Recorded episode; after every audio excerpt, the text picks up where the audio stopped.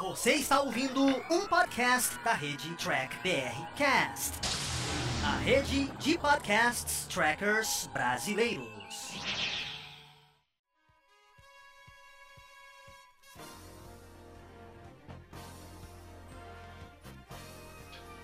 Olá, humanoides! Tudo bem com vocês? Aqui estamos começando mais uma versão em podcast aqui dos vídeos do Diário do Capitão. Esse é o programa Batata Diário, lá do Batata Espacial, que o Carlos apresenta. Ele sempre traz aqui um review e uma análise diretamente para você. Lembrando que esse podcast você também encontra em vídeo lá no canal do YouTube do Diário do Capitão. Então não se esqueça de curtir e compartilhar esse vídeo se você gostou. Se não gostou, claro, deixe aqui o seu comentário gente continuar essa nossa discussão. Sem mais delongas, vamos ao nosso review do nosso amigo Carlos. Fala gente amiga, tudo bom? Eu sou Carlos Lose e este é o Batata Diário, o seu programa de dicas do Diário do Capitão. E hoje nós vamos analisar o segundo episódio da terceira temporada de Discovery, intitulado Longe de Casa.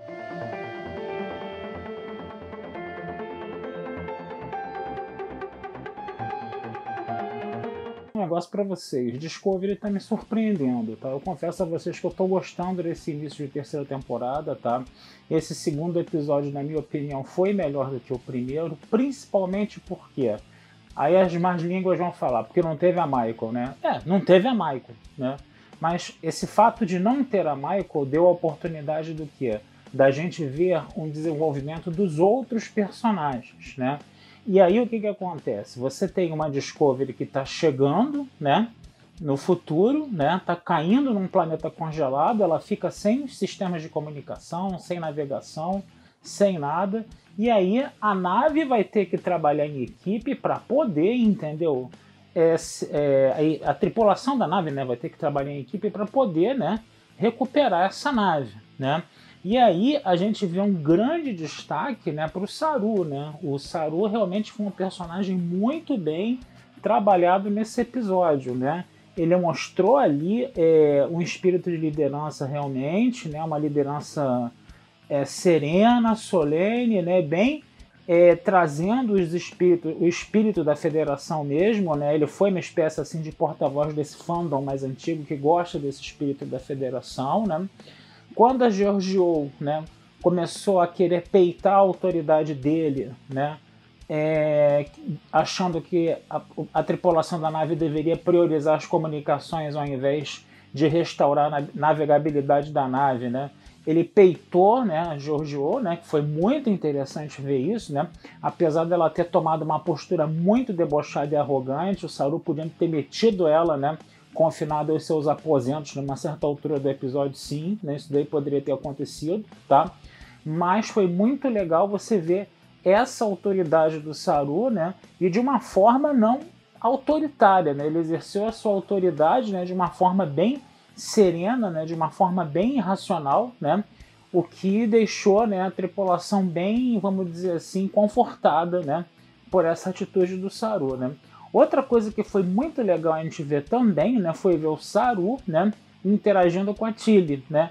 A Tilly que falou bem menos besteiras, né, nesse episódio, o que foi uma coisa muito boa, tá? Porque o que destruía, né, a personagem naqueles diálogos nonsense completamente idiotas que os roteiristas escreviam para para personagem, eu achava isso uma tremenda de uma sacanagem com a Tilly, né? Fazer esse tipo de coisa, né? Mas é, nesse episódio, não. Nesse episódio, ela falou uma besteirinha ou outra em certa altura do episódio, mas às vezes ela justificava dizendo que estava assustada, que estava com medo, coisa e tal, né? Mas ela falou bem menos besteira, né? Ela foi, é, como podemos dizer assim, tratada com uma certa agressividade pela Giorgio, né? Ela se sentiu desprezada, né? Ela se sentiu inútil, né? Por causa que a Giorgio, né? É, falou certas coisas lá para ela, para ela, né? Certas coisas ofensivas para ela, né? Mas o Saru escolheu, né? O Saru de novo aí escolheu, né? A Tilly para ir na missão avançada para interagir com as pessoas do planeta, né? No caso, né? E aí ele falou, né? Que não, nós estamos é, é, entrando em contato com o futuro e você, né? Ele falando com a Tilly, você é um bom é, cartão de visitas, né? Da gente para esse futuro, né, no caso, né? E ela, inclusive, até teve um chorinho, quando começou a ensaiar um choro ali, né, o que foi, foi um choro legal, né, porque a gente está vendo, né, é, o capitão da nave aí novamente, né, valorizando, né, uma tripulante, uma tripulante que foi tratada como idiota em duas temporadas inteirinhas, né, e agora a gente está vendo esse, esse capitão aí, né, tratando né, a, a Tilly com, com mais respeito, né? E foi muito legal porque a coisa funcionou, a coisa funcionou muito bem, né? É, a gente vai ter uma história A e uma história B, né? O, o caso lá do Saru e da Tilly, né? Ter ido, né? Entrar em contato com os habitantes do planeta porque eles precisavam de rubídio, né? Para poder recuperar a, as comunicações da nave, né? E aí, né? Esses habitantes desse planeta, eles estavam esperando também, né, pessoas da federação, com ideais da federação, né, no caso, né. O Saru, usando a sua diplomacia, ele teve bastante é, oportunidade para usar a sua diplomacia para falar com essas pessoas, para conversar com essas pessoas, né. E ele teve muita oportunidade nisso, né. E aí o que acontece? Esses é, habitantes do planeta, eles eram explorados, né, por um transportador chamado Zari, né? E esse transportador, né, era um cara extremamente cruel, um cara extremamente ruim, coisa e tal, né? E aí o Saru, né, foi também negociando lá o de lítio, né? Porque todo mundo ali estava querendo de lítio desesperadamente, né? Esse transportador queria inclusive invadir a Discovery para pegar o de lítio, né? E aí o que acontece? O Saru estava levando tudo ali na base da, né, diplomacia, né, da base da negociação, embora Tilly ficasse, né, responsável por ir buscar o de lítio na nave e já estava anoitecendo. E quando anoitece, né, o planeta era gelado, né, o gelo, vamos dizer assim, aumentava e saía destruindo tudo. Destruiria a nave, esmagaria a Discovery, né, poderia matar a Tilly, né, porque ela andando no, à, à noite, né, ao ar livre, né, do planeta, né, mas aí o que, que acontece? Vai ter que ter a parte de ação do episódio. E aí a nossa Filipa Georgiou, né? Ela vai atrás né, do Saru e da Tilly, né? E ela acaba sendo aprisionada né, pela gangue desses áreas aí. E vai ser ela né, que vai começar né, toda a parte de tiro, porrada e bomba do episódio. Né? E aí é interessante a gente ver que nesse momento, né, quando os capangas né, dos Ares lá estão lutando né, com, a, com a nossa Giorgio, que sai quebrando, matando todo mundo, né? Aquela coisa do personagem feminino ser muito forte, não sei o que, desafiar a autoridade masculina do Saru, né? Aquelas coisas que a gente sabe que tem no universo do Kurtzman, né? É, e aí o que que acontece? É, o Saru, né, que sempre foi aquele cara, aquele que é o piano ali, né, calmo, sereno, é, diplomático, né, ele vai, né, na hora da porrada, ele vai lutar como aquele que é o piano, que a gente já sabe que perdeu o medo e que virou, né, a espécie dominante do planeta dele. Então, tipo assim, ele joga uns, uns espinhos na galera lá e, que envenenados ele sai matando a galera também feio, entendeu? Então é interessante você ver esse Saru agora, né? Que tem essa coisa do ideal da federação, tem esse tom solene, tem esse tom sereno, mas que não pode ser provocado, senão ele vai ser aquele que é o piano, entendeu? Ruim toda a vida, que vai sair matando geral e vai ser violento também. Então ele tem essa natureza dupla agora, né? O que é uma coisa e tanto para o personagem, né? E de repente é um fator, né? Para segurar né, toda a marra da Giorgio também. Né? É interessante a gente ver isso, apesar dela ser muito debochada, né? ela sabe que também ela não pode exceder um certo limite com o Saru e respeito à autoridade deles, senão ela, ela, ela vai tomar espinho venenoso na cara também. Entendeu? Então, isso foi bacana. Foi um episódio muito legal para o Saru esse episódio, né? Muito legal para o Saru e para Tilly, né? É... Então essa vai ser história A, né? No caso, né? E a história B? A história B é muito interessante também, porque ela não é propriamente uma história B fechada, uma história B única. Ela é dividida em vários subnúcleos, né? Que é o que está acontecendo dentro da Discovery, né? enquanto o pessoal está recuperando a nave. Então você vê, por exemplo, uma história, uma, um, um subnúcleo que é o da Detmer, né? Que sofreu um acidente, que na hora que a, a nave fez o pouso forçado, ela bateu com a cabeça, ficou com ferimento na cabeça e ficou meio surda, mas as pessoas não estão falando muito, é, ela não está falando muito isso para a galera. Quando ela foi na enfermaria, a médica fez um exame nela, liberou ela logo, mas ela não está 100% ainda. Então é legal que isso, inclusive, seja trabalhado no próximo episódio, né? Que continue essa questão da Detmer aí no próximo episódio. Você tem também o um relacionamento entre o Stamets e o Colbert também, né? Que o Stamets foi, como, foi, como disse a Reno, né? Foi empalado por um Durânio lá de 18 centímetros, né? E teve que ficar em coma induzido. E aí, né? O Colbert falou, né? Você vai ficar quietinho aí, fazendo a regeneração celular. Só que o Stamets, né? Querendo consertar a nave, né? Ele não vai fazer isso. Vai se enfiar num tubo Jeffries, né? E vai, inclusive, começar a ter uma hemorragia dentro do tubo Jeffries e vai tentar é, e vai consertar a nave com as instruções da Renda, né? Eu não sei muito por que ele vai consertar a nave com as instruções da Renda, né? Mas a Renda no início do episódio falou que poderia fazer algumas coisas que ela fez na nave onde ela estaria, né, para poder recuperar a Discovery, né? Porque o Kober é um, um é, perdão, o Stamets é um excelente, né, chefe de engenharia, né? Mas teve a ajuda da Renda. O problema é, a gente vai ter que vai ser um terceiro subnúcleo aí, né? Então você tem esses subnúcleos, você tem o Stamets com, com o Colbert, o Stamets com a Reno, né? O problema da Detmer, né? Agora, uma coisa que foi muito ruim no episódio são aqueles diálogos que não tem pé nem cabeça, né? E olha que eu fiz aquele exercício de novo, né? Ver o, ver o episódio legendado e dublado para não ver se eram problemas de tradução. Mas tinham coisas que eram escritas no episódio que realmente, né? eram diálogos muito complexos, de repente, para o público. Eram, por exemplo, citar, fa, falar que ah, você está numa situação não tão ruim, você está no nadir, né? Aí você tem que saber o que é zenit e nadir, né? Para isso, né? São termos de astronomia, esses termos. Nadir seria zenit seria o ponto não sai imediatamente sua, acima da sua cabeça, fazendo 90 graus com o horizonte. Nadir seria o ponto oposto, né? Abaixo do solo, no caso na outra parte da esfera celeste que está abaixo de você, né, do outro lado do mundo lá, né? Mas eles usam esses termos, né? É, você tem uns diálogos é, sem pé nem cabeça, você principalmente da Reno com o Stamets, tinha umas coisas lá que, sabe, eram soavam completamente desnecessárias. Alguns diálogos da Inham também, né? parece até que você está com fome, né? Aquela personagem, né? Junto com a, com a Jojo também, né? Então esses diálogos, né? Que é uma coisa que você percebe claramente que é uma coisa que o, o Kurtzman e a Michelle Paradise parecem gostar muito, esses diálogos realmente podiam ser né, colocados de lado. Né? Não tem necessidade disso. Tá? É, por fim, né, a aparição da Michael. Né? A aparição da Michael, né, eu vou falar aqui, né?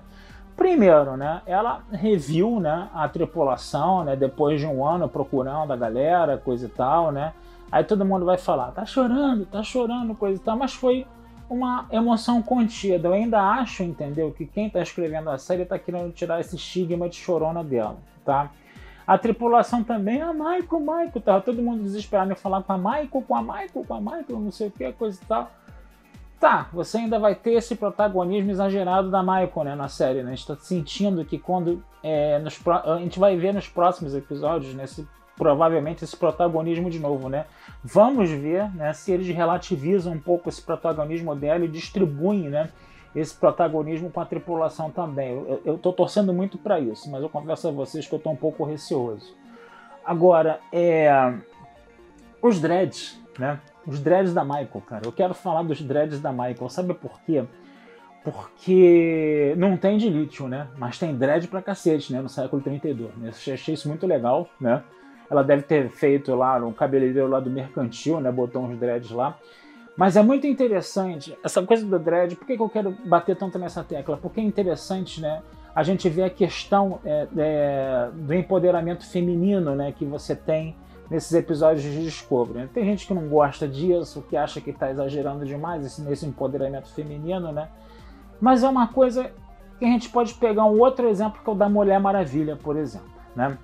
A Mulher Maravilha, né, as, as mulheres do fandom né, que defendem a questão do empoderamento feminino ainda veem né, a Mulher Maravilha com uma certa crítica. Né? Por quê? Porque ela ainda é vista como uma mulher lindona, bonitona, né? como se fosse uma espécie de objeto sexual, né? E detalhe, né? Um detalhe muito interessante, ela tem o cabelo solto, né? Eu vou exemplificar isso para vocês. Quem está quem tá escutando o podcast no Tech BR Cast, né? Eu sou uma pessoa cabeluda, né? E estou soltando meu cabelo no vídeo aqui agora, né?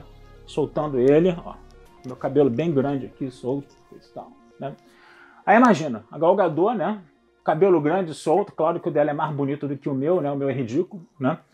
Aí imagina a Galgador solto, de cabelo solto como eu, nas cenas de ação, né? Ela vai começar lá, pá, pá, segurar com o braço de celejo pra cá, pra cá, né? Pra lá, pra cá, coisa e tal, né? E nessas cenas de ação, o que, que vai acontecer? O cabelo vai grudar na cara, é claro, entendeu? Eu tô agora com o cabelo na cara aqui, nessas, nessas cenas de ação. Deixa eu tirar ele daqui da minha cara. Então o que, que acontece, né?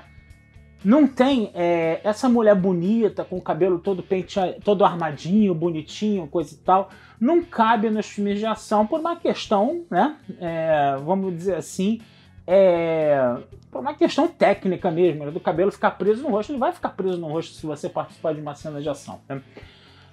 E aí o que, que acontece? O Kurtzman, né, coloca, né, as mulheres de, é, coloca as mulheres de Discovery, ele faz o extremo oposto, né? Ele coloca as mulheres de Discovery completamente feias, entendeu? Com cabelo preso, coisa e tal, aquele negócio todo, né?